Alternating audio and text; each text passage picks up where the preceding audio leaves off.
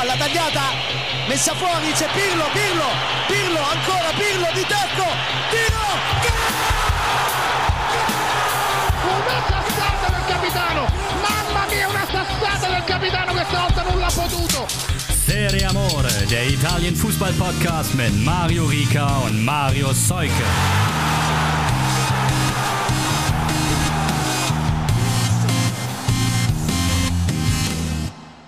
Ciao a tutti.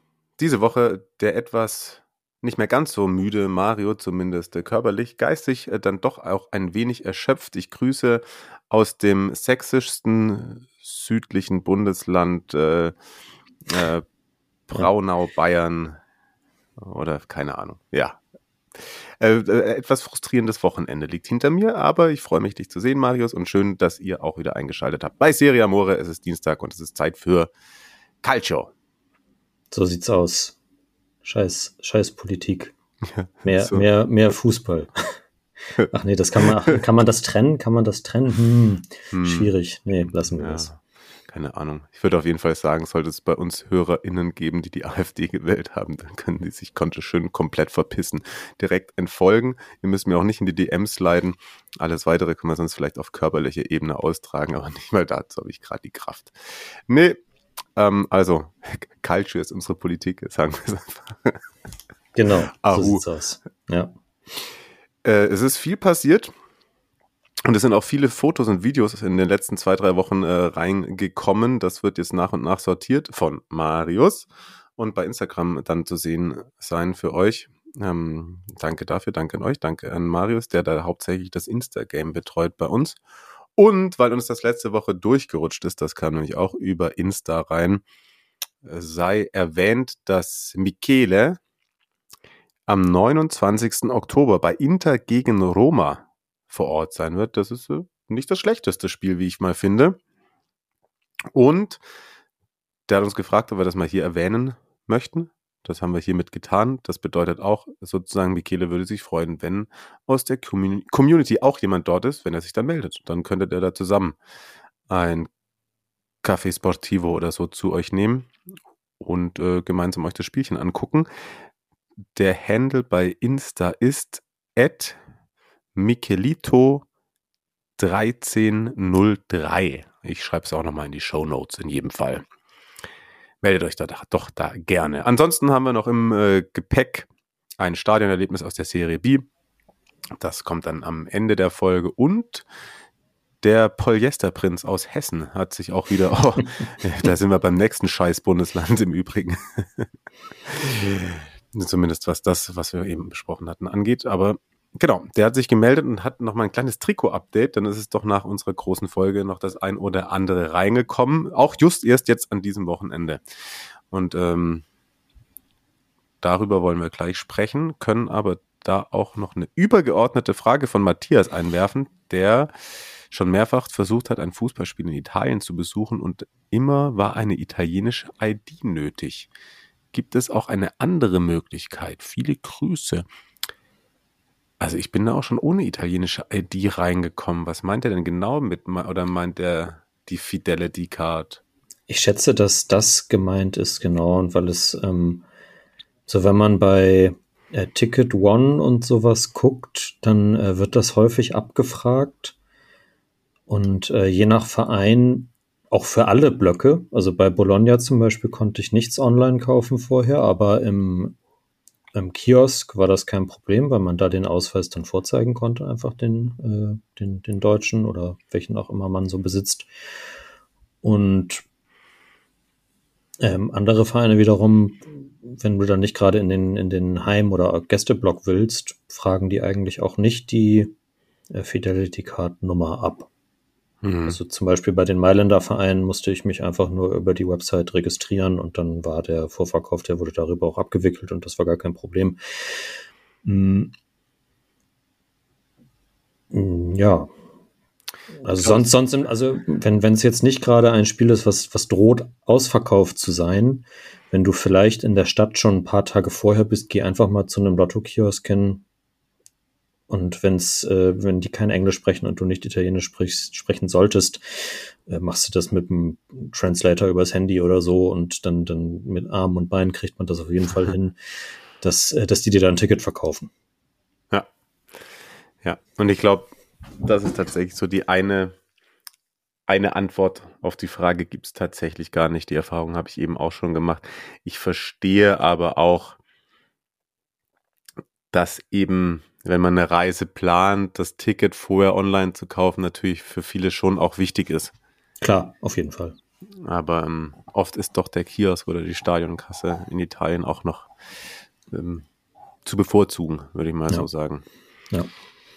Ich würde auf jeden Fall nicht bevorzugen wollen, zum Beginn des Spieltags länger über Empoli gegen Udinese zu sprechen. 0 zu 0, das ist wieder genau so ein Ding. Wenn ich jetzt bei Kicktipp reingucke, ich bin mir fast sicher, das habe ich getippt. Das gucke ich live nach. Ich auch. Das- Pass auf. Wo bin ich denn? Wo bin ich denn? Wo bin ich denn? Remi. Ah, 1-1 habe ich getippt. Verdammte Axt. ich auch. Ja, dann gibt's nur zwei Punkte statt vier. Ja. ne? Und das war ein Ja, ja. extrem schwacher Spieltag bei mir. Das kann man direkt einmal vorne wegmachen. Ich habe nur acht Punkte gemacht. Uiuiui. Junge. Ich elf. Also, hm, ja, Ich habe 31 Plätze verloren. krass. Hui, hui, hui. Ja, ja. Das war dann wahrscheinlich auch ein wilder Spieltag. Oh, du bist jetzt äh, gleich auf mit mir. Ah, Also wir sind direkt nebeneinander in der Tabelle. Na, guck mal an. Na, guck mal an. Ja, aber das war auch kein Expertenspieltag, würde ich mal sagen. Nee, nee.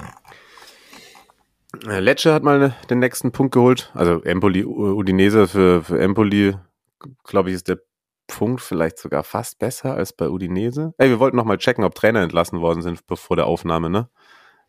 Stimmt. Ähm, ich gebe mal Esonerato bei X ein. Ah, Bari hat den Trainer entlassen. Okay, wer war der Trainer? Ähm, Michele Mignani Ja. und äh, Pasquale Marino ist das, glaube ich, den sie wahrscheinlich jetzt holen. Hm.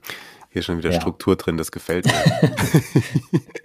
ja, keine Ahnung. Ein Punkt, mit dem Ja, Empoli. Marino. Ja, Michele. ein Punkt, mit dem Empoli eventuell von der, von der Ausgangslage her irgendwie ein bisschen besser leben kann. Ne? Also damit hält man irgendwie Udinese unten mit drin und hat selber zumindest mal wieder, ja, jetzt gerade sogar auch zu Null gespielt.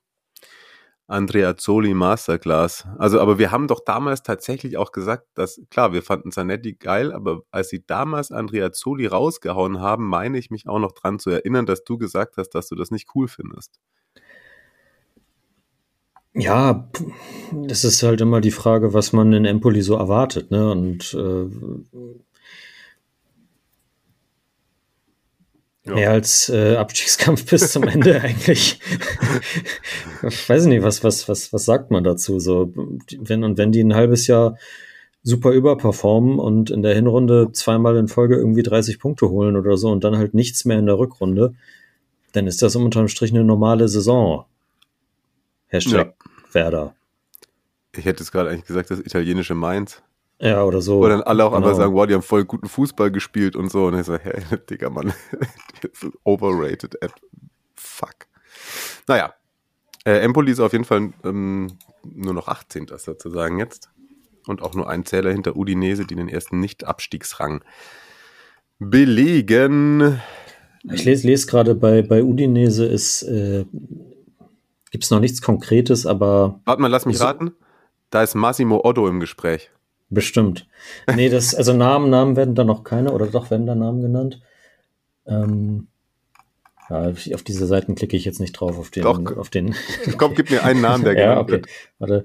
Ähm, auf jeden Fall Sotil Arischio Mhm. und äh, Gino Pozzo ist wohl vor Ort gewesen, sich das anzugucken. Ist das der Sohn oder der Papa? Äh, das ist der Sohn. Ah, okay. Dem Ja. jetzt auch. Das ist der, der braucht Watford, ja. glaube ich. Okay. Ja, ja. Was haben wir? Haben wir hier irgendwelche Namen? Giampaolo e semplici e due nomi in Lizza se sottil. Okay. Dovesse saltare. Ah, das ist auch wieder einfallsreich, ne? Ja, ja. Ja, irgendein Medium hat Giampaolo ja auch als möglichen Nachfolger für, für Rüdi Garcia genannt. Ne? Das halte ich auch für wahrscheinlich. Das würde aber, warte mal, kriege ich das jetzt richtig zusammen? Das ist der kleine wilde Klatzkopf, oder? Giampaolo ist, ist der mit den, mit den traurigen Augen, der bei Sampdoria so lange auf seinen ah, Rauswurf nein, gewartet okay, jetzt kriegst du, du komplett durcheinander. Wen meine ich? Der, äh. Serse Cosmi? Nee, der, der Wilde, der auch Nationaltrainer war in. Junge, war der nicht auch bei Sevilla dann Trainer? Uff. Ach so, Sam, ähm, ah ja, hier, äh, San Pauli, San Pauli, so heißt der, glaube ich, der Argentinier. Ist das ein Argentinier? Ja. Ja. ja. St. Pauli? Nein, wie heißt der? Sam Pauli. Ah, Sam Pauli, genau. Ja, ja, genau, den meine ich. Boah, ey, aber Giampaolo wäre komplette Bankrotterklärung. Ja, das, das wird auch nicht passieren. Das ist ja totaler Quatsch. Ja, da kommen wir gleich auch noch dazu. Mm, Lecce hat sich gefangen, aber nimmt halt jetzt auch zwischendurch, ich finde das nach dem guten Saisonstart und so auf den Boden der Tatsachen zurück äh, zu kommen, dann ist trotzdem wichtig, so zwischendurch einfach mal hier und da einen Punkt mitzunehmen. Das haben sie gemacht. Zu Hause gegen Sassuolo. Die, den Gag kann man jede Woche bringen, ne, bei Sassuolo. Ja, absolut, absolut. Es ist absolut unmöglich vorherzusehen, wie diese Mannschaft spielt. Nur was man, was man sicher, womit man sicher sein kann, Berardi trifft. Ja. Der trifft äh, diesmal per Strafstoß und äh, Kristovic, der Torschütze für Lecce 1 zu 1, der Endstand. Eine Punkteteilung gab es auch in San Siro, da die Nerazzurri unter der Leitung von Simone Inzaghi eine 2 zu 0 Führung noch aus der Hand gaben. Die, der frühe Doppelschlag erfolgte durch Innenverteidiger Acerbi in der 11. Minute und dann der Lautar-Tor per Traumtor in der 13. Minute zum zwischenzeitlichen 2 zu 0. Dann aber, und den haben wir liegen gelassen, jetzt nehmen wir ihn mit für alle äh, Namens, Gags, Fans, möchtest du ihn sagen? 19. Minute. Riccardo Torsolini. ähm, und in der 52. zirkt sie mit einem sehr sehenswerten Treffer. Absolut. Muss man sagen. Da hat er, da hat er sich äh, die Verteidiger und den Torwart schön ausgeguckt. Mhm. Und damit gibt Inter tatsächlich die Tabellenführung ab. Bologna also wenn man sich jetzt so die letzten Wochen von Bologna anguckt, denkt man, hui, aber eigentlich, ne? Und dann guckt man auf die Tabelle und denkt sich, hä, warum sind die denn nur Elfter? Und dann, ja, okay, das war halt 0-0 gegen Hellas, 0-0 gegen Napoli, 0-0 gegen Monza und dann das 3-0 gegen, gegen Empoli mit diesen, mit dreimal Torsolini und jetzt das 2-2 gegen Inter. Stimmt, äh, Bologna ist tatsächlich seit sieben Spielen ungeschlagen, aber hat fünfmal davon unentschieden gespielt. Und das haben, aber, aber die könnten jetzt halt einen kleinen Run starten, weil die spielen jetzt halt zu Hause gegen Frosinone und dann bei Sassuolo, okay. Ah, dann ist auch schon wieder Coppa Italia gegen Hellas und dann Lazio und Florenz noch. Also, aber Bologna, ich glaube, mit, mit Motta sind die da auf einem guten Weg und äh, nicht umsonst. Also ich glaube, wenn du gegen Inter nach einem 2-0 wiederkommst, dann hat das erstens natürlich mit einer mm, gewissen Unprofessionalität der Nerazzurri zu tun, aber ich glaube, da kannst du dir selber auch schon irgendwie was von mitnehmen. Das kann man auf jeden Fall. Bei Inter. Lautaro ja. vielleicht ein bisschen übermotiviert, wie er da in den Zweikampf geht vom, ähm, vom Anschlusstreffer. Das ist richtig. Stürmer ja. nicht verteidigen im Strafraum. Ja. Alte, alte Weisheit. Und andere alte Weisheit ist, dass du auch Spiele 1-0 in der Champions League gewinnen kannst ja, ja völlig das, egal. Ja. Ich habe es ich hab's nicht gesehen, ich habe nur ähm, gehört, dass Lautaro da sehr, sehr viele Chancen hat liegen lassen. Ähm, ja, Tyram hat dann ausnahmsweise mal getroffen. Ja, stimmt, die hätten das auch 5-0 gewinnen können, das Spiel, das ist vollkommen richtig. Ja. Ja. Viel Spektakel bei Inter. Das Turiner Stadtderby. Ehrlicherweise bin ich mir fast zu doof dafür, da jetzt noch weiter drüber zu reden. Das habe ich mit Christian Bernhard begleiten dürfen. Das war bodenlos. Also, also ich bin, spielerisch schlecht? Oder? Ja, also ich, man, man geht ja oft in, ich weiß noch, das letzte Derby war dann 4 zu 2 für Juve Und ich bin jetzt schon oft bei, gerade in den englischen Wochen, auch bei Milan-Spielen, bei Inter-Spielen, bei Juve-Spielen vor allem, mit einer sehr geringen Erwartungshaltung an die Sache ranzugegangen, um mich dann doch positiv überraschen zu lassen. Aber dem Spiel ging alles ab. Also wenn du dann halt wenigstens irgendwie was hast, dass die sich da auf die Socken hauen und da eine hohe Zweikampfintensität drin ist. Aber äh, Juve hat da hat dem Spiel sofort auch auf Juve im Juve-Style die Seele entzogen und dann halt mit zwei Standards das Spiel 2 zu 0 für sich entschieden. Und es ist dann, glaube ich, irgendwie schon in Ewigkeiten. 2015 hat Torino das letzte Mal ein Derby gewonnen. Da hat Quagliarella noch für die Toro getroffen. Und äh, zwei, drei Takeaways habe ich vielleicht trotzdem noch. Also, ja, Torino hat, ey, das ist nach vorne monstermäßig harmlos, was die Juric-Mannschaft da anzubieten hat, vor allem mit Ball. Die haben in der 87. Minute das allererste Mal aufs Tor geschossen. Dann hat aber tatsächlich der eingewechselte Sanabria fast noch mit dem Sidefallzieher das 1 zu 2 gemacht. Dann hätte es vielleicht nochmal gebrannt, aber so überhaupt gar nicht. Ich habe nicht gecheckt, wie man das Tor von Gatti vier Minuten lang checken muss, bis es zählt. Der allerdings, finde ich, der könnte ein wichtiger Bestandteil der Juve-Truppe werden. Ich meine, ich finde den jetzt natürlich, dass, es, dass der ist irgendwie, der, wenn der 38 Spiele macht, dann weißt du auch, dass du qualitativ in, in der Verteidigung vielleicht nicht gut genug besetzt bist. Aber der lebt das. Ne? Also muss mal gucken, wie der sogar, das ist, glaube ich, der erste Spieler, der mit vier Minuten Verzögerung nach dem VAR nochmal doppelt so krass ausgerastet ist wie davor zu, bei seinem ersten Serie A-Tor und das in Derby. Kann man so machen. Das ist, äh, glaube ich, auch, als der verpflichtet wurde, war, hat er das auch so Wellen geschlagen, dass der ja schon so Tonali-mäßig mhm. als, äh, tatsächlich als Kind in Juve-Bettwäsche geschlafen hat mhm. und so weiter.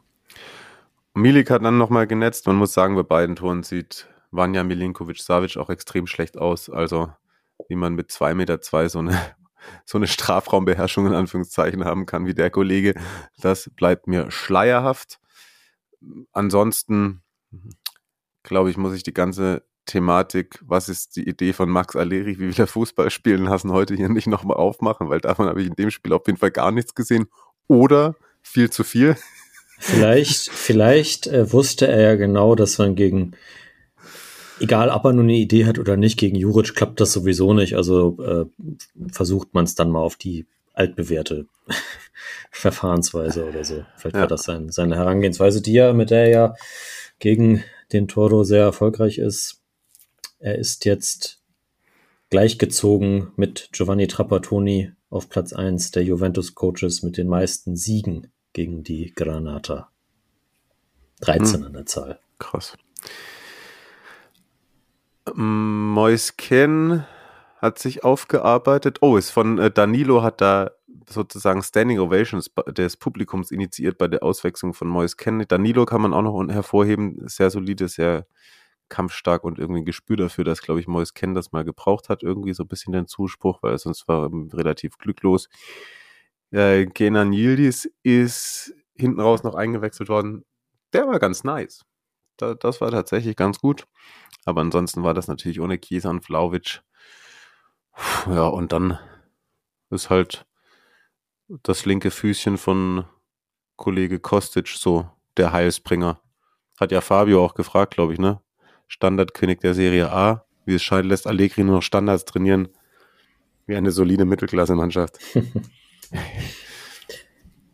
ja, ich glaube, ich glaube, wenn dann wieder alle fit sind, und äh, von, von Anfang an spielen können und so. Ich meine, das sah ja am Anfang der Saison teilweise ganz okay aus. Ja, da, ey, da, da, da, muss, da muss man jetzt auch nicht dann jeder, nur weil es einmal schlecht war, dann direkt wieder alle Dämme brechen lassen. Ja, allerdings, da kann ich einmal, das war das erste Mal seit langem, dass ich eine interessante Expected Goal Statistik gelesen habe.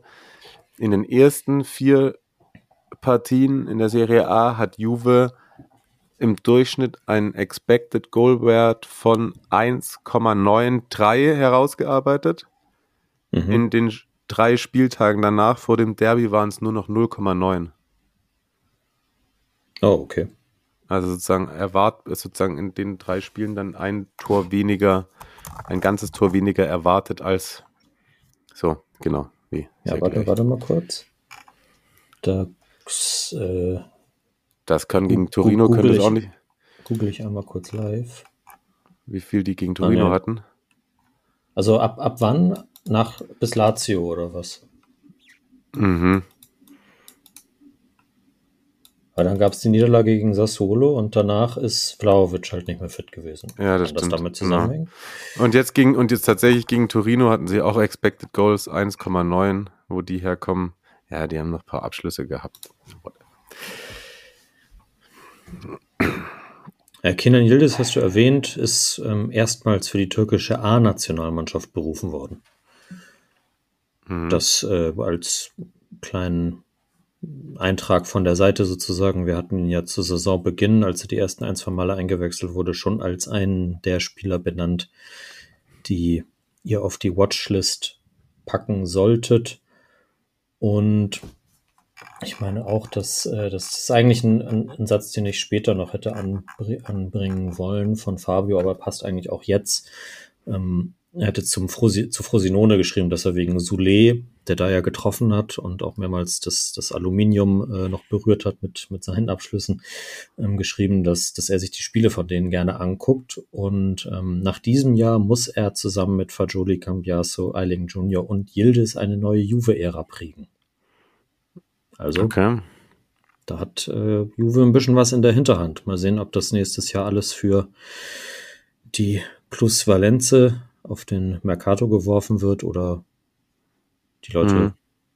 Ja, also eigentlich sieht's ja eigentlich finde ich ja, das, das muss man Allegri ja auch ein bisschen zugute halten. Er setzt ja schon die jungen Leute auch weiter ein. Ich bin gerade ein bisschen baff. Hatten wir darüber gesprochen, dass Vincenzo Montella der neue Nationaltrainer der Türkei ist? Nee, hatten wir nicht. Ich, also ich, ja. Nuri Sahin hat anscheinend eine Assistenztrainerrolle abgelehnt. ja. Ähm, ist hier noch so Bei, bei Montellas Ex-Club ist jetzt auch wieder Mario Balotelli und der Scout da auch wieder ganz ordentlich. Wo war der Montella davor? Adana Demirspor. Ah, ja, und ähm, Nuri Sahin ist ja auch irgendwo Trainer bei einem, deswegen An- wollte er sich. Antalya. Ja, genau, und da wollte er Antalya. sich erst weiter noch entwickeln. Okay. Daniel Russo. Gut. Ja, das wird nicht schlecht aussehen, wenn der da in, an der Seitenlinie steht. Das glaube ich nicht. Okay, okay, okay. Ähm, ja, Fabio hatte noch geschrieben, er würde sich mal wieder wünschen, wenn er wieder Trainer auf der Bank sitzen zu, haben- zu haben, der den Fußball liebt und nicht nur die Ergebnisse. Aber Unterm Strich, ähm, ist Fußball ein den, damit, damit, damit hat man, nein, nein, den, wann, also wie oft hat Juve in den letzten 25 Jahren so einen Trainer gehabt? Einmal mit Sarri und der war nur ein Jahr da. Ja, stimmt. Und Pirlo vielleicht, Pirlo vielleicht noch, bei genau, dem haben wir es noch nicht genau verstanden. Er hat zumindest Ja. als Spieler das Spiel geliebt. ja. Ja, ja. Äh, den Fußball, den verrückten Sport, der nur solche Geschichten hervorbringt, wie bei Genoa gegen Milan, den lieben wir aber alle miteinander. Die Rossoneri, ganz kurz abhaken, was unter der Woche passiert ist. Wenn die, ähm, die scheitern eventuell an ihrer extrem katastrophalen Chancenverwertung in der Champions League. Zweites Mal 0 zu 0.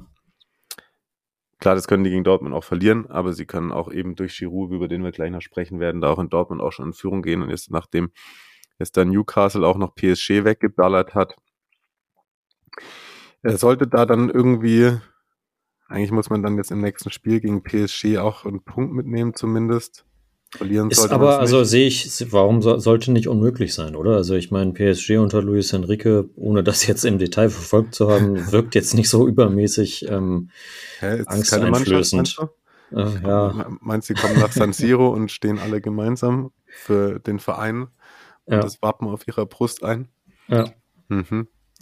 Naja, bei äh, der Aufsteigertruppe von Gilardino gewinnt das Team von Stefano Pioli auf jeden Fall mit 1 zu 0 durch den Treffer von Christian Pulisic in der 87. Minute. Der US-Boy liefert regelmäßig. Für die Folge so einen richtigen Nachrichtensprecher-Duktus schon wieder angewöhnt zwischendurch. Und dann wurde es extrem wild. Wurde auch, ich habe das nicht live gesehen, ich habe dann nur Dinge darüber erst bei Twitter gelesen oder X, wie auch immer ihr mögt. Und mich dann, als ich es mir angeguckt habe, doch hatte ich mich kurz darüber gewundert, weswegen im ersten Moment Leute die rote Karte für Mignon angezweifelt haben. Ich finde, die ist clear. Das ist ja irgendwie, also Torhüter ziehen gern mal das Knie an, wenn sie selber zum Beispiel einen Ball abfangen im 5-Meter-Raum. Aber stell dir vor, das ist ein Feldspieler und der springt einem anderen Feldspieler mit dem Knie in die Brust unterhalb des Kinns rein. Ist eine rote Karte, oder? Ja. Vor allem Ich, auch mit der mache ich, mach ich mir wahrscheinlich, also ich, ich weiß nicht, wie viele Leute, ähm, die unseren Podcast hören, so Fans von Nationalmannschaftswettbewerben sind, aber ich hätte auch Manuel Neuer im WM-Finale 2014 vom Platz gestellt. Sofort. Ich hab, weiß nicht für welche Szene, aber auf jeden Fall. Ja. Also Higuain um auch so, so ähnlich. Ah, Aber, stimmt, ja. ja. Ah, Mann. Naja, auf jeden Fall hat er dann nach VAR rot bekommen. Aber wegen, wegen Notbremse, glaube ich, offiziell, ne? Oder zumindest war das, was das, äh, was im, im Kommentar dann gesagt wurde, hm, weiß nicht. Also eine Mischung aus allem. Auf jeden Fall war es Ja. in der Summe verdient. Der andere Torhüter hat auch noch gelb-rot bekommen, Martinez. Und dann aber eben äh, Giroud in dem grünen Trikot von Mike Magnard.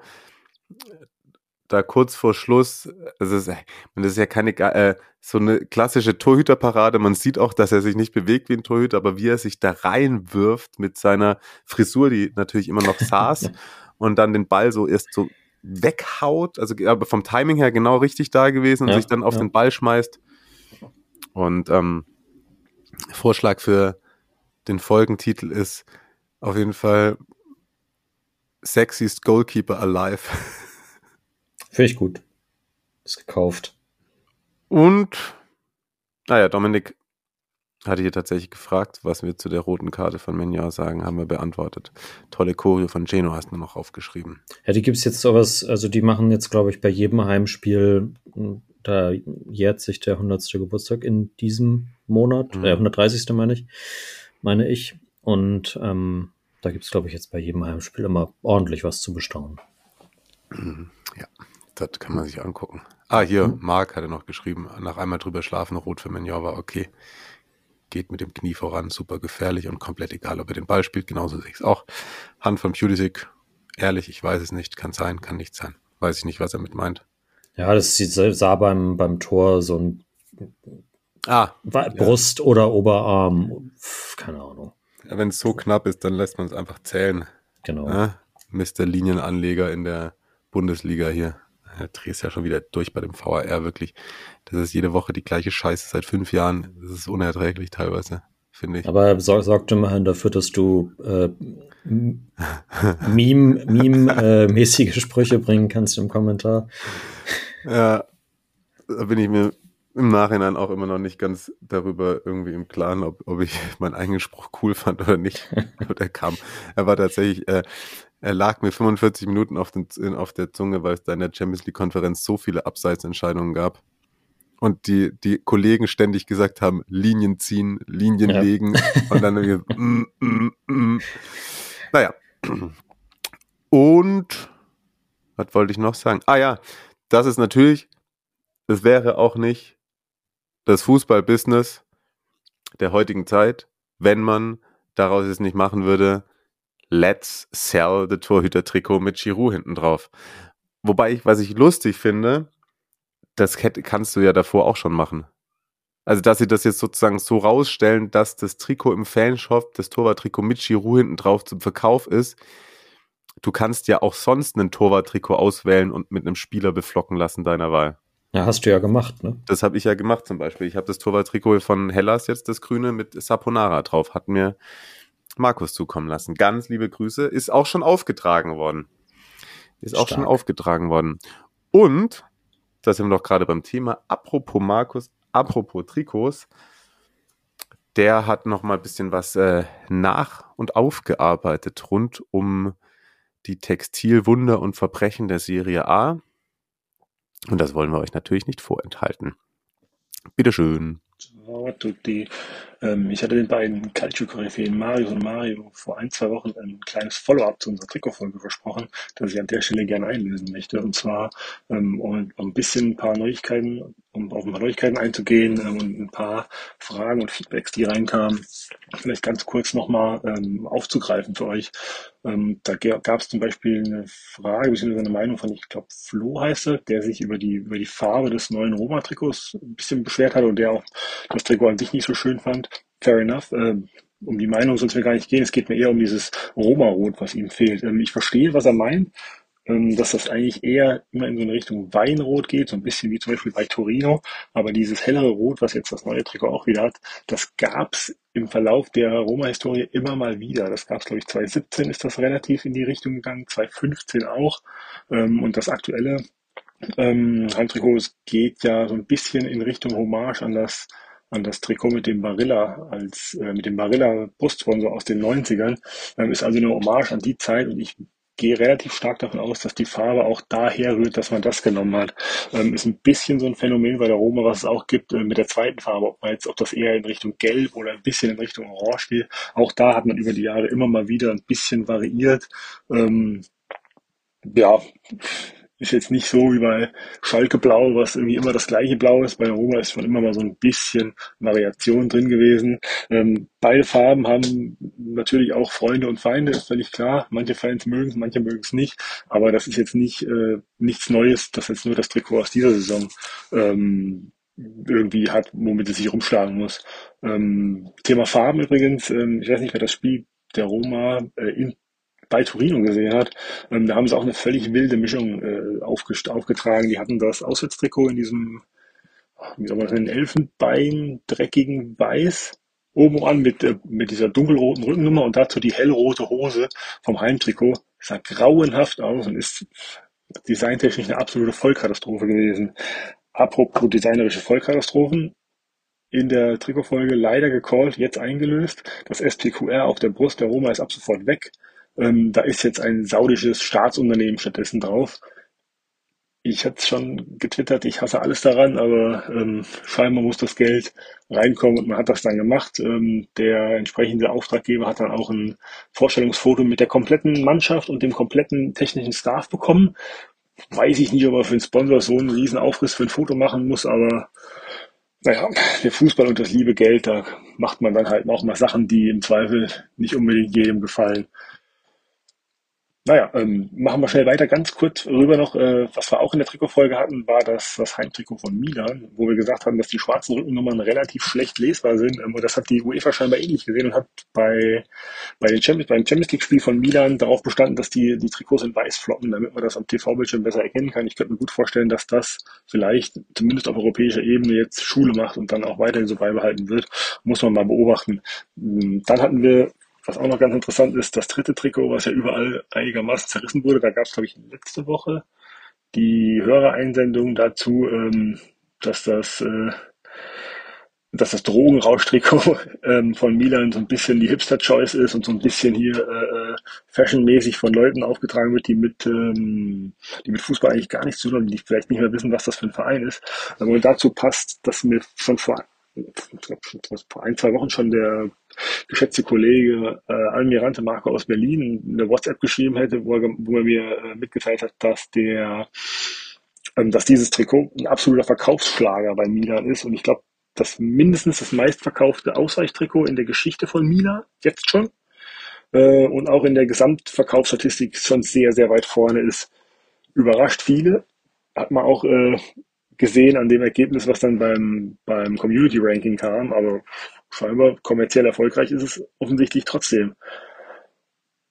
Ähm, wo kommerziell erfolgreich? Milan hatte ja am Wochenende den schönen Olivier für, weiß ich, 10 Minuten oder so im Tor, der dann auch einen prompt Ball gehalten hat. Und äh, schöne Aktion heute von, äh, von Milan, die hatten dann das, das Torwarttrikot ähm, bei sich im Shop und haben dann unter den Torhütern auch den Giroud aufge äh, aufgeführt, neben Manja und äh, den anderen beiden Torhütern und haben dann auch das Trikot mit dem mit Nummer 9 Giroud angeboten das war innerhalb kürzester Zeit komplett sold out.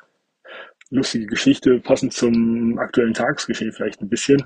Ähm, dann haben wir noch, was haben wir noch für euch? Ah ja, Udinese hatten wir, hatten glaube ich die Jungs auch schon kurz angesprochen, haben ihr drittes Trikot vorgestellt. Ist mit Abstand das Beste angesichts dessen, was man aus dem Sponsor noch machen kann, da sieht es noch einigermaßen verträglich aus. Das Muster ist sehr dominant und, das, und der Sponsor fällt dadurch nicht ganz so schräg auf. Ist hauptsächlich weiß-schwarz und der, der Sponsor ist gold gerahmt, glaube ich. Sieht gemessen an den anderen Zweien sogar einigermaßen gut aus. Ähm, den umgekehrten Weg ist Bologna gegangen. Die haben ihr drittes Trikot rausgeschmissen und das ist wirklich sehr, sehr wild. Keine Ahnung, was das ist, irgendwie seismografische Linie, keine Ahnung. Da hat man sich wahrscheinlich gedacht, nachdem wir jetzt zwei absolute Bänge hatten, haben wir einen Freischuss und da hauen wir einfach mal auf die Kacke und präsentieren mal was, was äh, ja in der Flop-Liste wahrscheinlich sehr gute Chancen gehabt hätte, wenn das ein paar Wochen vorher rausgekommen wäre. Äh, abschließend, apropos rauskommen, seit unserer Auszeichnung hat äh, die liebe SSC Napoli zwei neue Trikots auf den Markt geschmissen. Ein weißes Champions League Trikot, was quasi eine Kopie von dem mit dem Vesuv Wasserzeichen ist, nur ohne das Wasserzeichen. Und ein mit Totenköpfen übersätes Halloween Trikot. Keine schlechte Leistung innerhalb von, wie lange ist das jetzt her? Zwei Wochen, drei Wochen? Da sagen wir Respekt ganz zum Schluss noch vielleicht noch abschließend großen Respekt auch an den Roma Fanshop. Der ist, das interessiert euch jetzt natürlich weniger, aber ich wollte es einfach mal mitgeteilt haben. Vor sieben Wochen haben, haben Sascha aus dem der Tippspiel äh, administriert und ich im Roma Shop SPQR Trikots bestellt. Seitdem haben wir weder die Trikots gesehen, noch hat die Roma auf irgendwelche Anfragen von uns reagiert. Ähm, das Einzige, was sofort gemacht wurde, war, die Kreditkarte zu überlasten. Äh, ganz liebe Grüße natürlich an die Shop-Mitarbeiter. Es wäre ganz cool, wenn ihr unser Zeug irgendwann mal auf den Weg schicken würdet ähm, und wagt euch bitte nicht, äh, Riyadh Season vorne drauf zu machen, weil ansonsten äh, werden zwei Flüge Frankfurt-Rom gebucht und dann klären wir das persönlich. Aber kein Aufruf zur Gewalt, wir machen hier nur Spaß. Ne? Und weiterhin viel Spaß mit der Folge. Macht's gut. Markus, ganz liebe Grüße, herzlichen Dank und äh, stay strong in Hessen. Grüße aus Bayern. Dann sind wir jetzt an dem Punkt, wo ich dich nochmal drum bitten würde, äh, nochmal live zu googeln, ob in Salernitana der Trainer noch da ist. Die verlieren nämlich 0 zu 3 bei Monza. Die, die äh, Exil-Mailänder oder die, die, der, der Vorort Mailands kommt so langsam in Fahrt. Kolpani nach einem schönen Solo mit dem 1 0 in der 9. Vignato Erster Start, erstes Tor. Ein Talent, das es zu verfolgen gilt, hat Marius hier so schön reingeschrieben in unser Worksheet. Und äh, dann machen wir das doch. Aber Vignato, nein, schau mal, verwechsel ich den mit dem. Da gibt es zwei. Gibt zwei von, ne? Ja, ja, ja. Ist der andere ein Torwart? Nein. Beides äh, Außenstürmer, glaube ich. Ah. Ja, auf jeden Fall habe ich den Namen schon mal gehört. Genau, Emanuel mhm. Vignato spielt bei Pisa. Mhm. Und sein kleiner Bruder äh, Samuele, gut, der ist offensiver Mittelfeldspieler äh, laut transfermarkt.de. Dann äh, der stimmen. spielt bei Monza Mhm. und ist italienischer U19-Nationalspieler und hat sein erstes Serie A-Tor erzielt. Ja. Gegen die Salernitaner. Und gilt, äh, also sein Bruder galt eigentlich schon als großes Talent immer. Ich damals äh, beide aus der Kiewo-Jugend Mhm. ursprünglich. Samuele gilt aber noch als größeres Talent. Und ähm, dass er von Palladino jetzt mit seinen 19 Jahren regelmäßig zum Einsatz kommt, das äh, unterstreicht das auch, würde ich sagen. Pessina macht das 3-0 dann komplett. Monza, wie gesagt, die sind ja jetzt wieder ja, im Lauf und auch ähm, so den Erwartungen entsprechend auf Platz 7. Das ist tatsächlich mehr als ordentlich. Und bei den Süditalienern, Paulo Sosa, tja, soll heute am Montag entschieden werden, Ja, ob er dann ähm, bleiben darf. Gianluca Di Marzio hat vor zwei Stunden, also Mhm. um, um, um 5 Uhr, wir haben es jetzt so 19, 19, 20, äh, geschrieben, dass ein Treffen zwischen Salernitana Offiziellen und Pippo Inzaghi stattfindet. Mm. Mm. Er Ja. hat, äh, hat glaube ich, bisher in seiner Karriere in der Serie A noch nicht so erfolgreich gearbeitet. Das stimmt, das stimmt. Wobei, da könnte ich mir vorstellen, dass es funktioniert. Irgend, weil ich meine, der, der Kader ist doch auch nicht so schlecht. Ich weiß nicht, was bei denen los ist, aber ich glaube, die haben immer, die brauchen immer irgendwie wieder frische, frische Kräfte.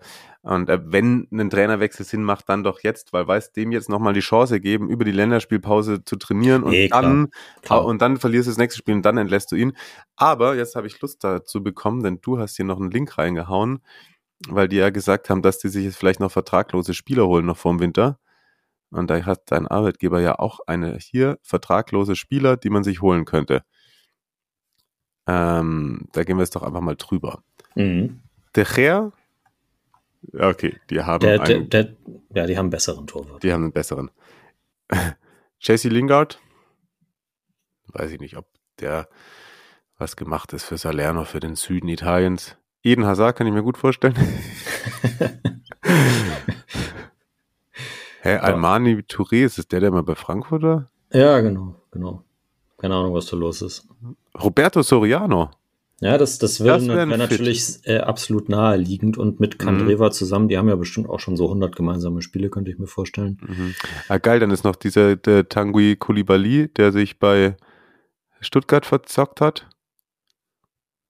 Mit seinem Berater. Das kommt ja auch eher selten vor gerade. Ja, ja, ja, ja. Äh, Andrew, An- André Ayew da unten. Ja, geil, Mann. Was? Warum ist der erst 33? hä, das ist doch nicht der. Äh, hä? Der ist doch nicht erst 33. Ist halt wahrscheinlich schon irgendwie dabei, seit er 18 ist, ghanaischer Nationalspieler und so. 114 Spiele für Ghana. Ja, Äh, Walon Berisha finde ich naheliegend. absolut, absolut. Das ist ein Salernitaner. Timo, ah, nee, Torhüter geht leider nicht. Timo Horn sonst.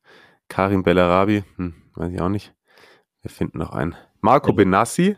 Ja, klar. Marco Benassi, ja. Wenn er fit ist. Ja. André Hahn könnte auch ähm, mit, mit Kandreva zusammen den Flügel beackern. Marvin Plattenhardt vielleicht auch. Ja. Gemeinsam. Sokrates für die Verteidigung. Der soll zu Werder kommen. Geil, was, der ist vertraglos? Oh, der ist Ja. 35. Guck mal, der ist 35 und Andrew Ayew ist 33. Das kann doch nicht euer Ernst sein. Nico Schulz, ja, der ist, Glaube ich, ein Arschloch. ja. Hatscha Nainggolan, ah, der ist gerade verletzt. Schade, schade. Pass auf. Zwei, drei Namen. Oh Gott, das könnte ich ja ewig machen hier. Skotran Mustafi. Wenn du noch Mustafi und Armin Younes unter Vertrag nimmst, dann hast du auf jeden Fall auch gewonnen. So. Ja. Malos. Den, hier weißt du, Schachtja ja früher. Shakhtar, ne? Ja, ja, Mhm. klar. Jerome Boateng kann erstmal irgendwie sich, ja, Mhm. Luis Gustavo, Daniel Caligiuri, ja, auch geil. Hat, der hat bestimmt Bock, nochmal in Italien zu spielen. Das könnte ich mir tatsächlich vorstellen. Felipe Caicedo. Der Felipe Caicedo wäre tatsächlich auch so einer. Den, Das ist der, der Ja. Stürmer? ja, der bei Lazio war, Ah, ja, der, ja, der ja. auch nie was gerissen hat irgendwo. War bei Lazio teilweise nicht schlecht als Joker. Ja, das stimmt. Okay, komm, zwei Seiten noch. hm, Simone Sasa. Oh, Come on, bitte. bitte. Und Quagliarella. Doppelsturm. Und haben wir jetzt habe ich die Seite durch. Hatem Ben Arfa ist auch. Äh, Ja. das, äh, da- damit macht man sich immer Freunde in der Kabine. Ich weiß nicht, ob äh, Pipo Inzaghi mit dem zurechtkommt. So, jetzt letzte Seite, dann ist aber auch wirklich Schluss. Aber da sind schon ein paar, paar dabei, die ich mir wirklich vorstellen kann, dass sie dann da unterkommen. Okay, die Seite ist es gerade langweilig. Mm, ja gut. Nee, dann müssen wir doch auf. Aber bevor wir das. Ich glaube, ich bin. Ah, ich bin alle, alle durch auf Seite 5. Aber doch, da sind doch so ein paar dabei, alte Serie A-Kranten, die wir da nochmal irgendwie sehen werden. Gehen wir kurz weiter. Frosinone hat 2-1 gegen Hellas gewonnen. Und ja, Verona durchwachsener Saisonstart. Und jetzt hat ja auch Steffen so schön gesagt, äh, ist man sich, äh, jetzt ist es endgültig so weit, dass man einfach sagen kann, da geht es einfach nur klipp und klar gegen den Abstieg. Genau. Gerade nach, nach einer Niederlage gegen Frosinone, die auf Platz 8 stehen jetzt, ne? Muss man auch mal. Also Lecce, Frosinone, stark. Ja, ich, also ich hatte mir da notiert, ähm, vielleicht gibt es ja jemanden in der Community, der oder die Frosinone auch letzte Saison schon ein bisschen intensiver verfolgt hat. Wir hatten dazu auch einmal, also ich hatte ja einmal so ein bisschen taktisch runtergebrochen, was Grosso da so macht. Äh, allerdings aus dem äh, Internet zusammen recherchiert und nicht Max Jakob Ost, liebe Grüße, mäßig die Spiele durchexerziert. Ähm, aber was, ja, was, was macht die Francesco anders als Grosso? Was macht er ähnlich? Worauf baut er auf? Der Kader ist ja auch ziemlich, ziemlich durchgewürfelt worden nach dem Aufstieg. Wenn da jemand Expertise hat und Lust hat, die mit uns zu teilen, vielleicht im Rahmen einer Sprachnachricht oder auch eines Besuchs im Podcast selbst, mhm. da mal ein bisschen tiefer einzusteigen, hätte ich Lust drauf. Sehr, sehr gerne. Also da bin ich natürlich auch immer äh, sehr offen für, vor allem wenn ich sie dann mal kommentieren muss. dann hat äh, Steffen noch einen riesen Abriss im, das ist im Transfermarktforum, ne? Ja, genau. Also wenn man äh, Italien-Forum Transfermarkt googelt oder wenn man die Navigation selbst äh, kennt und sich da zurechtfindet, äh, findet man das auch. Ähm, im, im allgemeinen Italien-Forum, im Thread zu Hellas Verona, hat er einen sehr langen Beitrag geschrieben. Ich kann dir auch den Link schicken und du packst den auch in die Show Notes. Dann ähm, können wir auch so machen. Oder ja. ihr sucht bisschen. Schauen wir mal. Ja, genau. Auf, auf jeden Fall was, was, also er bricht die Situation in Verona detailliert und emotional, aber trotzdem ähm, so objektiv es geht runter. Und ähm, dem würde ich so viel nicht hinzufügen und äh, ja, lest euch das doch gerne, gerne einmal durch. Was ich äh, interessant noch fand am Ende, weil wir ja auch so ein bisschen über die Ernennung von Di Francesco uns äh, amüsiert haben und äh, der jetzt Woche für Woche uns ähm, sozusagen die, die, die eigenen fressen. Und das ist noch nie vorgekommen, ne? ähm, äh, also er endet den Beitrag quasi damit, ach ja, kleine Notiz am Rande, äh, Frosinone und Ex-Hellas-Coach Di Francesco in der vorletzten Saison ganze drei Spiele im, im, Amt, gab nach dem Spiel zu Protokoll, wie wichtig für ihn dieser Sieg gegen Verona gewesen sei. Er habe außerhalb des Platzes keine positive Zeit gehabt und er könne bestätigen, dass er dafür gewisse Personen verurteile. Das ist doch für heutige Verhältnisse schon relativ deutlich. Ja, und äh, wenn es ihm jetzt wieder besser geht, dann freut uns das auf jeden Fall. Ja, das kann man so festhalten. Ich glaube, ein ganz guter Typ. Dann gab es fünf Tore bei Lazio gegen Atalanta. Endet in einem Heimsieg für die Laziali 3 zu 2. Ganz wichtig, ne? Ja, ganz extrem ganz wichtig. wichtig. Also muss man wirklich sagen, stimmt, die waren ja in der Tabelle äh, komplett am Arsch. Jetzt sind sie zumindest mal auf Platz 13 vorgerückt. Äh, die Kette La Eigentor Du hast es gesehen, hast geschrieben, kann er eigentlich nicht viel machen, ne? Ja, die Ecke fällt halt so runter und äh, steht dann da. Ich weiß nicht, ob man sich dann, wenn man weiß, also wenn man weiß, wie Ecken so getreten werden, ob man sich dann irgendwie besser positionieren kann, um den Ball dann irgendwie anders rauszuspielen. Wenn man Innenverteidiger ist, macht man das vielleicht automatisch, keine Ahnung. Aber das sieht unglücklich aus, aber ich sage, er kann da nicht viel machen. Okay. Castellanos erhöht dann schon in der elften in der 33. Ederson mit dem Anschluss und in der 63. Kolasinac mit dem Ausgleich. Marusic will geschubst worden sein. Keine Ahnung, wie Anthony Jung oder was. Wenn jemand geschubst wird und deswegen Zweikampf verliert und nicht so richtig umfällt, dann sage ich immer, geh halt anständig in den Zweikampf. also er lamentiert halt danach auf jeden Fall. Ja aber ist sich, glaube ich, nicht mal angeguckt worden. Oder vielleicht schon, aber nicht, nicht vom Schiedsrichter auf dem Feld auf jeden Fall. Ja. Äh, Vesino dann in der 83. mit dem 3 zu 2 Siegtreffer. Marusic mit dem Assist. Ja. Das klingt, wenn ich es mir so durchlese, was du da alles dazu notiert hast, nach einem recht unterhaltsamen Fußballspiel.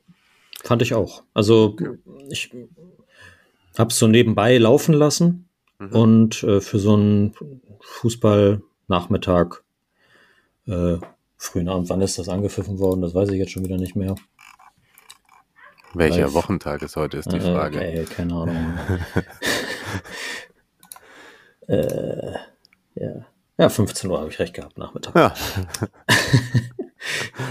äh, das, das, das, das ging auf jeden Fall ganz gut rein. So, also Atalanta sehr offensiv. Äh, Lazio hat den den Platz, den es da gab, dann in der Verteidigung sehr, sehr gut nutzen können, hat sich dann aber auch danach äh, versucht, aufs äh, dann also weiter zu kontern sozusagen und äh, Atalanta ist aber dann irgendwie ein bisschen ähm, stabiler äh, reingekommen. Ich weiß nicht, ob Gasparini da ingame-mäßig irgendwie ein bisschen was verändert hat. Hm. Vielleicht war es dann auch die Hereinnahme von Coop Miners zur Halbzeit. Äh, auf jeden Fall sage ich mal, ist äh, das, das Tor von Vecino zum, zum Sieg in eine Phase gefallen, wo man eher das Gefühl hatte, dass Atalanta das komplett dreht. Ja, das hatte ich unter der Woche übrigens auch. Deswegen kann ich einfach nur sagen, freut es mich für dich, wenn du da so ein schönes Fußballspiel gesehen hast. Denn was ich unter der Woche bei äh, Celtic Lazio gesehen habe, erschreckend, muss ich sagen. Also das ist das, was ich von Lazio gesehen habe und das war wahnsinnig schlecht. Also die holen jetzt sozusagen den vierten Punkt zum zweiten Mal in der fünf Minute Nachspielzeit nach Provedel, dann Petro. Stimmt, ja. Im äh, Paradise, wie der Schotte sagt. Und ja, 2-1 Sieg und äh, war aber nicht gut.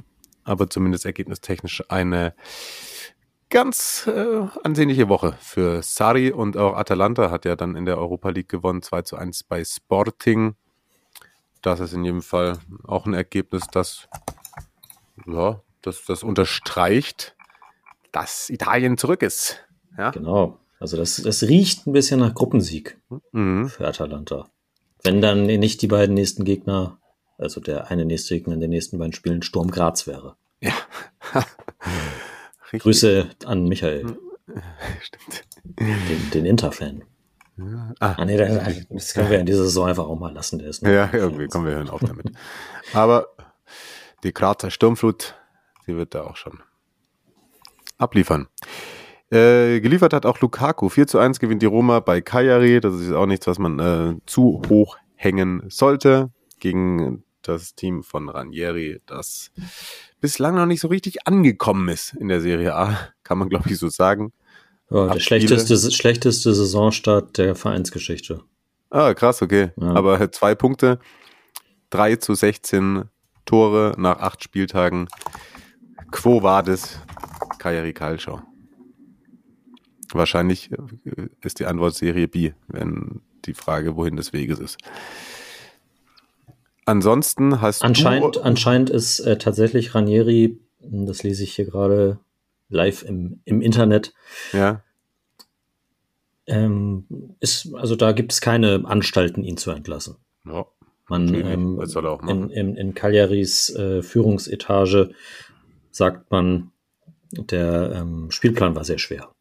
Ja, das habe ich letztens, ich glaube, ich habe es vor zwei, drei ja. Wochen gesagt. Ich habe eigentlich von denen gute Ansätze gesehen da gegen Milan. Gibt ihm mal noch äh, drei, vier Spiele, da würde ich es tatsächlich machen und ihm auch noch die Länderspielpause geben. Die ja. haben ja, ich glaube, da Nandes und so, die haben ein paar gute Zocker, Mann, und Lubumbo und so. Klar, irgendwann musst du auch mal die Punkte einfahren, gerade auch für den Kopf, ja, damit du nicht in so eine Ergebnisspirale kommst. Und da musst du irgendwann den Bock, Bock umstoßen und nochmal alles raushauen. Ja, zur Not holst du dann Thomas Doll. oh Gott. Naja. Und ja, dann kann der bestimmt noch. Stimmt. Besser als Englisch vermutlich sogar. hm. Dann hast entweder du oder war das Markus uns hier noch ganz viele Opta Paolo Facts zu Lukaku reinkopiert. Wir beide. Also äh, okay. er hatte sie, glaube ich, übersetzt auf Deutsch und ich habe sie einfach auf Englisch rauskopiert. Sehr gut. Er ist auf jeden Fall, kann man kurz festhalten, er hat abgeliefert. Ne? Also er hat eine, einen äh, Torschnitt von trifft alles 87 Minuten in dieser Saison. Das ist äh, für ihn persönlich zu diesem Zeitpunkt seit 2011, 12 den besten Schnitt, den er je hatte. Das glaube ich seit dem Zeitpunkt, wo er Anderlecht verlassen hat. Ah, okay. Ja, Top 5 liegen, genau. Ja. Und vier Tore in seinen ersten sechs Serie A Spielen für die Roma. Das ist von allen, die seit Mitte der 90er für die AS debütiert haben, hat da nur ein gewisser Gabriel Battistuta mit acht und El Sharawi mit fünf besser performt. Oh. Da ist es doch eine, eine, eine Reihe, in die man sich gerne einreiht. Oh ja. Es wird, es wird sprachlich redundant, dann gehen wir doch einfach weiter. Unter der Woche Es, 4-0. ist, es, es geht zu Ende. Also, ähm, äh, Servette Genf abgefertigt. Ja, dann haben sie es auch endlich wieder einen Trikotsponsor. einen tollen. Ja, ja, klasse. Naja, hat, hat Markus ja schon was, was zugesagt. Ne? Ja, denke auch.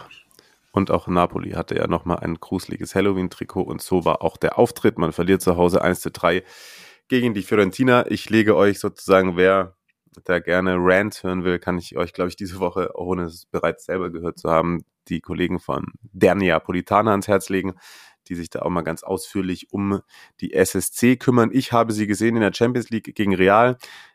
Da waren sie, wie ich finde, über weite Strecken die bessere Mannschaft haben sich durch eigene individuelle Fehler um den Lohn der Arbeit gebracht und dann halt jetzt dann nochmal zu Hause verlieren und wieder mit größeren bis ganz großen Lücken in der eigenen Defensive und dadurch, dass Italianos Team extrem anstrengend gepresst hat, muss man einfach sagen, dass dann natürlich auch durch den Abgang von Kim und die anderen, die da jetzt spielen, Napoli nicht mehr so ballsicher hinten heraus Ja. kombinieren Rachma- kann. Rachmani weiterhin verletzt, meine ich. Also da haben wir jetzt auch gegen Florenz wieder Nathan und Östiger die Innenverteidigung gebildet. Und ja, da Abstimmung war ausbaufähig, sag ich mal. Ja. Also ich bin immer noch der Meinung, dass man da jetzt natürlich irgendwie nicht die eine Woche so, nicht die andere Woche so sein sollte. Die Abwehr ist auf jeden Fall ähm, ein Faktor, der sehr negativ noch ins Kontor schlagen kann, wenn man da das dann nicht abgestellt bekommt. Allerdings, wie gesagt, der Auftritt gegen Real, den fand ich schon gar nicht so verkehrt. Deswegen, hm, hm, hm. dennoch hat sich natürlich anscheinend die Laurentiis nicht nehmen lassen und Rüdi Garcia auch schon vorgeladen. Die Gazetten drehen durch, hat Marius geschrieben. Wir tun es nicht. Und gucken mal, was die Spiele nach der Länderspielpause so geben. Ich glaube, das Ende des Oktobers ist auf jeden Fall noch äh, dann, ich glaube, das spielen wir noch gegen Milan. Mhm. Mhm. Ja. Ja, also Garcia ist äh, vorgeladen worden von De Laurentiis heute. Was dann das Ergebnis sein wird, das wird man wahrscheinlich irgendwie über Nacht erfahren oder so, Mhm. man äh, Dela kennt. Ich habe einfach bei, bei Instagram mal in der Story die Frage gestellt, wen die Fans Mhm. äh, denn, denn sich als Nachfolger vorstellen könnten. Ich habe es äh, auch bei, bei Twitter geschrieben, Marcelo Gallardo finde ich geil. So, Mhm. das wird passen. Du, du, du, du, du springst also auf den populistischen, du tust schon so, als wäre Rüdi Garcia weg. Auf den Zug springst du mit auf. Was bist du nur für ein Mensch, Marius? Ja, schwierig. Also, weiß nicht, auch viel zu tun gehabt heute und so. Da Ja. kann, man, kann man das Gehirn auch irgendwann mal ausschalten. Du, er kennt die Mechanismen. Er Ja, kennt die genau. Mechanismen, die sogenannten. Und äh, die sind, die sind ja auch gar nicht alle Fans, deswegen schreiben einige, äh, äh, Gianpaolo wäre witzig, ganz klar. Äh, Hansi Flick, eigentlich egal, selbst Gabs Stamm würde ein filigraneres Offensivspiel aufziehen. Für gestern kann er eigentlich nichts dafür, finde ich, aber äh, Vincenzo Italiano wäre mein Favorit. Ein anderer sagt Motta. Das geht leider nicht. In Mhm. Italien kannst du den Trainer nicht von einem anderen Verein wegkaufen. Die dürfen nur einen Verein pro Saison trainieren. Ja.Enne oder Spalletti zurückholen. Mehr Optionen gibt's im Moment nicht. Äh, Tommy Star Ace, das weiß ich nicht, ist das was aus Ted Lasso oder so? Das kenne ich nicht. Weiß ich nicht. Lothar Matthäus. Roger Schmidt konnte. Ja. Ich sag, Garcia behalten oder Gallardo holen. So. So, das ist doch meine Ansage. Klare Kante von Marius Heuke hier bei Serie Amore. Das machen wir als Zitatkachel nicht. Aber man kann ja auch einfach mal sagen, äh, Vincenzo Italiano Appreciation. Ja, also Ja, absolut. wir haben es lange gecallt und jetzt liefert die Fiorentina ab in der Conference League zu Hause dann nicht über einen 2-2 gegen Ferencvaros hinausgekommen. Das ist dann vielleicht ein wenig ernüchternd, aber ähm, im Endeffekt ist da auch noch alles möglich in der Gruppe und dann gerade hat man da vielleicht ein bisschen mehr Fokus auf das Spiel gegen Napoli gelegt und die Fiorentina ist aktuell auf Rang 4 und somit auf einem Champions League Platz. Da uns die Zeit ein wenig wegrennt, würde ich sagen, springen wir einmal kurz in die Serie B und gratulieren Marius, dazu, dass Parma nach neun Spieltagen auf Platz 1 steht, allerdings Palermo dahinter hat noch ein Spiel weniger. Wann spielen die denn noch? Das muss irgendwie eins von diesen Nachholspielen von, von denen, die am Anfang der Saison ausgefallen waren, genau gegen Brescia. Äh, das wird dann irgendwann stattfinden. Okay. So. Aber ähm, wir ja, Parma hat verloren gegen Venezia am Wochenende. Ah. Egal, egal. Okay, egal, egal. Und Feinschmecker Mike war bei Reggiana gegen Bari. Also, ciao a tutti.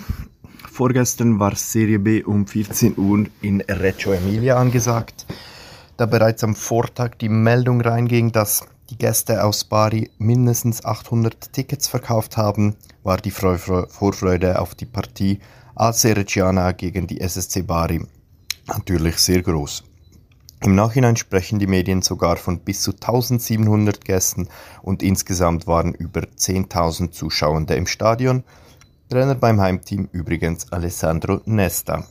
Frühmorgens ging es dann los mit dem Zug, zuerst nach Milano. Aufgrund der späten Buchung konnten wir alle erste Klasse fahren, aber waren als Reisegruppe alle ein wenig verstreut.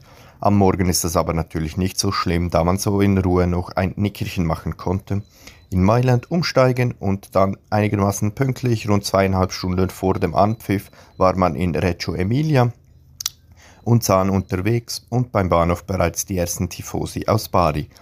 Da sich die ehemalige Spielstätte, das Stadio Mirabello, in fünf Minuten Fußentfernung vom Bahnhof befindet, war natürlich klar, dass wir die bestehende Tribüne uns auch noch anschauen wollten. Und ja, es lohnt sich auf jeden Fall. Neben der einen Seite der Tribüne, die noch steht, sah man auch ein paar Wandgemälde. Wandgemälde.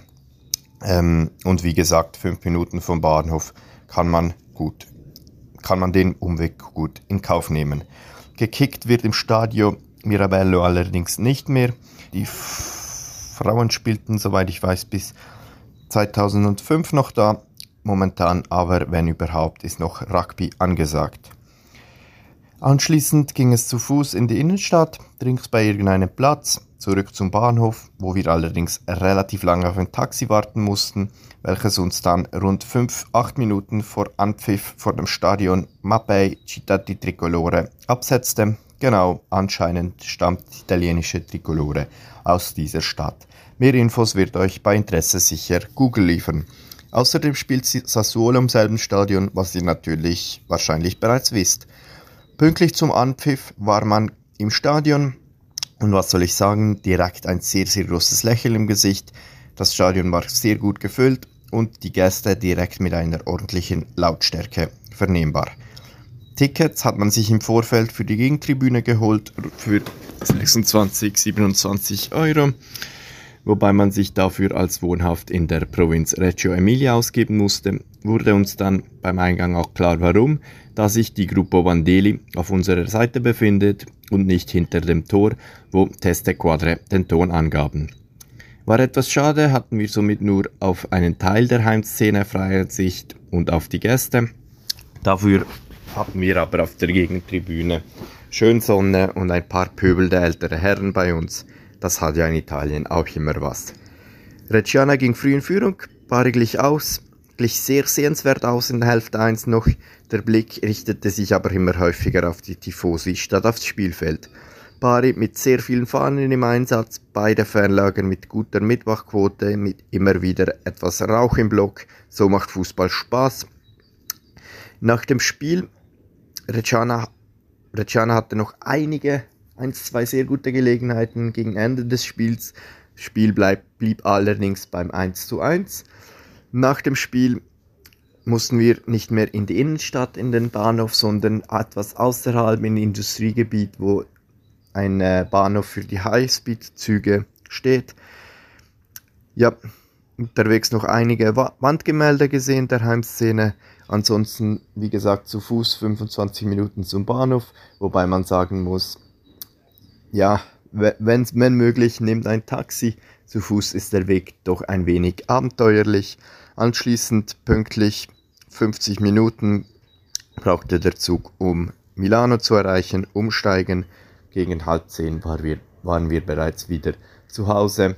mit einem sehr, sehr breiten Lächeln im Gesicht. Grazie mille. Gerne nehmen wir von euch auch ehrlicherweise Stadionerlebnisse in der Länderspielpause, wenn ihr da irgendwo in den unteren Ligen hoppen seid oder von mir aus auch vielleicht seid ihr ja bei England, Italien oder Italien, England. Ich weiß gerade gar nicht, wie rum es geht. Das bringt mich aber auch schon zur Ankündigung, Schrägstrich Verabschiedung. Nächste Woche ist Marius im wohlverdienten Urlaub. Ich jetzt für die nächsten Tage auch. Und wir hatten eigentlich gesagt, für nächste Woche gibt es keine Folge. Ich habe aber überlegt, da ich mitbekommen habe, dass der geschätzte Kollege Christian Bernhard das Spiel Italien-England begleiten wird. Vielleicht mache ich einen kleinen Block mit ihm zur Nationalmannschaft. Allerdings habe ich ihn noch nicht gefragt und ich weiß auch noch nicht, ob ich nächste Woche Lust habe. Da kann man einfach mal so transparent sein, wenn ihr nicht verpassen wollt. Wenn es die Folge dann gibt, diese extra Zugabe nur für euch, dann drückt doch gerne im Podcatcher eures Vertrauens oder in der jeweiligen App auf Folgen, gebt uns eine Bewertung oder unterstützt uns bei patreon.com slash seriamore. Das ging doch ganz gut eigentlich dafür, dass wir gesagt haben, dass wir im Kopf ein bisschen müde sind. Das finde ich auch. Ja, sehr schön. Ja. Marius, wir erhalten Kontakt, hören uns dann aber hier sozusagen im, für die Ohren der Öffentlichkeit erst wieder in zwei Wochen. Genau. Bis dahin lasst es euch allen gut gehen und vor allem lasst du es dir gut gehen, Marius. Du dir auch bitte. So machen wir das. Ich gehe jetzt noch mal ein bisschen Kartoffel ernten, ein bisschen körperliche Arbeit in der Länderspielpause für einen freien Kopf. Das klingt vernünftig. Wenn ihr mich doch noch mal hören wollt, äh, stand jetzt äh, Donnerstag Rasenfunk internationaler Kurzpass. Da geht ihr bitte alle rein. Und jetzt gehen wir ins Bett oder essen oder wie auch immer.